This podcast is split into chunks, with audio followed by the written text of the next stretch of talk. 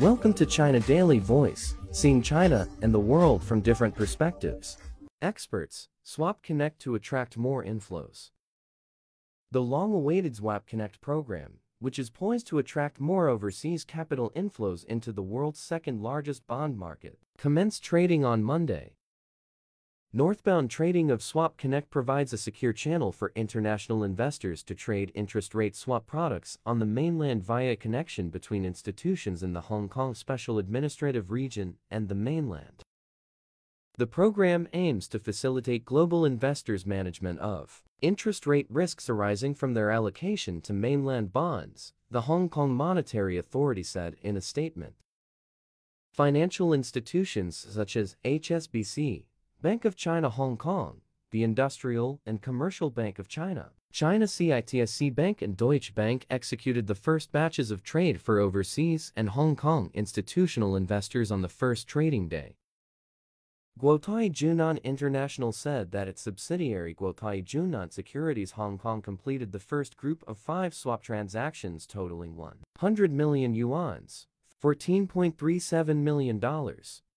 At the online launch ceremony, People's Bank of China Vice Governor Pan Gongsheng said the rollout of the program marked an important step in China's financial opening up and reflected the firm determination of the central government to support the long-term prosperity, stability, and development of the HKSAR. Wang Linggui, Deputy Director of the Hong Kong and Macao Affairs Office of the State Council, said the central government supports Hong Kong in the mainland is continuously improving the level of financial cooperation in order to attract more international capital to the nation, share the country's development dividends, and enhance Hong Kong's competitive advantages.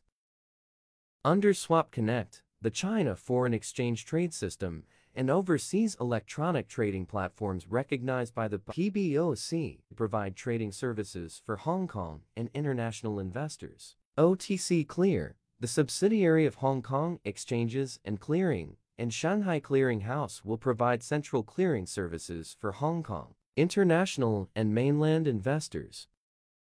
Hong Kong Chief Executive John Lee Ka-chiu said at the launch ceremony that Swap Connect will have a synergistic effect with Bond Connect. Initiated in 2017, Bond Connect allows global investors to trade onshore bonds in the mainland bond market through the trading and settlement platforms of Hong Kong.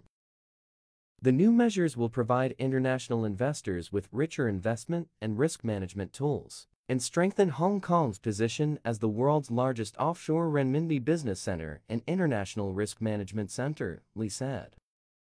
Eddie Uy Min, chief executive of the Hong Kong Monetary Authority, said at the launch that Swap Connect is another milestone in financial cooperation between Hong Kong and the mainland.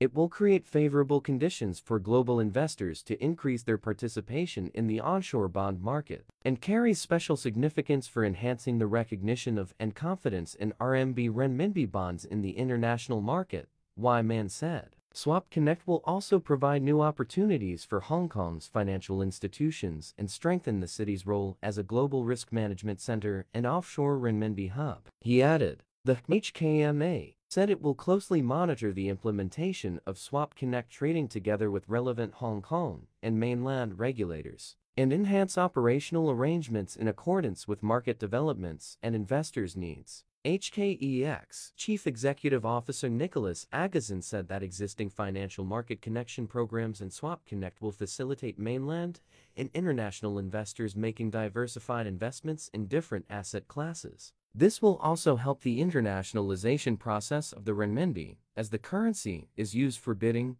trading, and settlement, Aguzin said. Fan Mingxi, head of China Global Markets at Switzerland-based investment bank UBS, said, The implementation of Swap Connect will stimulate greater enthusiasm to participate in the world's second-largest bond market. The Chinese mainland's derivatives market has great potential for development. Swap Connect's clearing link is a highly novel arrangement that has not been used between two derivatives clearinghouses before, said Terry Yang, a partner at global law firm Clifford Chance Hong Kong, adding that both parties will need to study the differences of the two distinct legal systems. That's all for today. For more news and analysis, buy the paper. Until next time.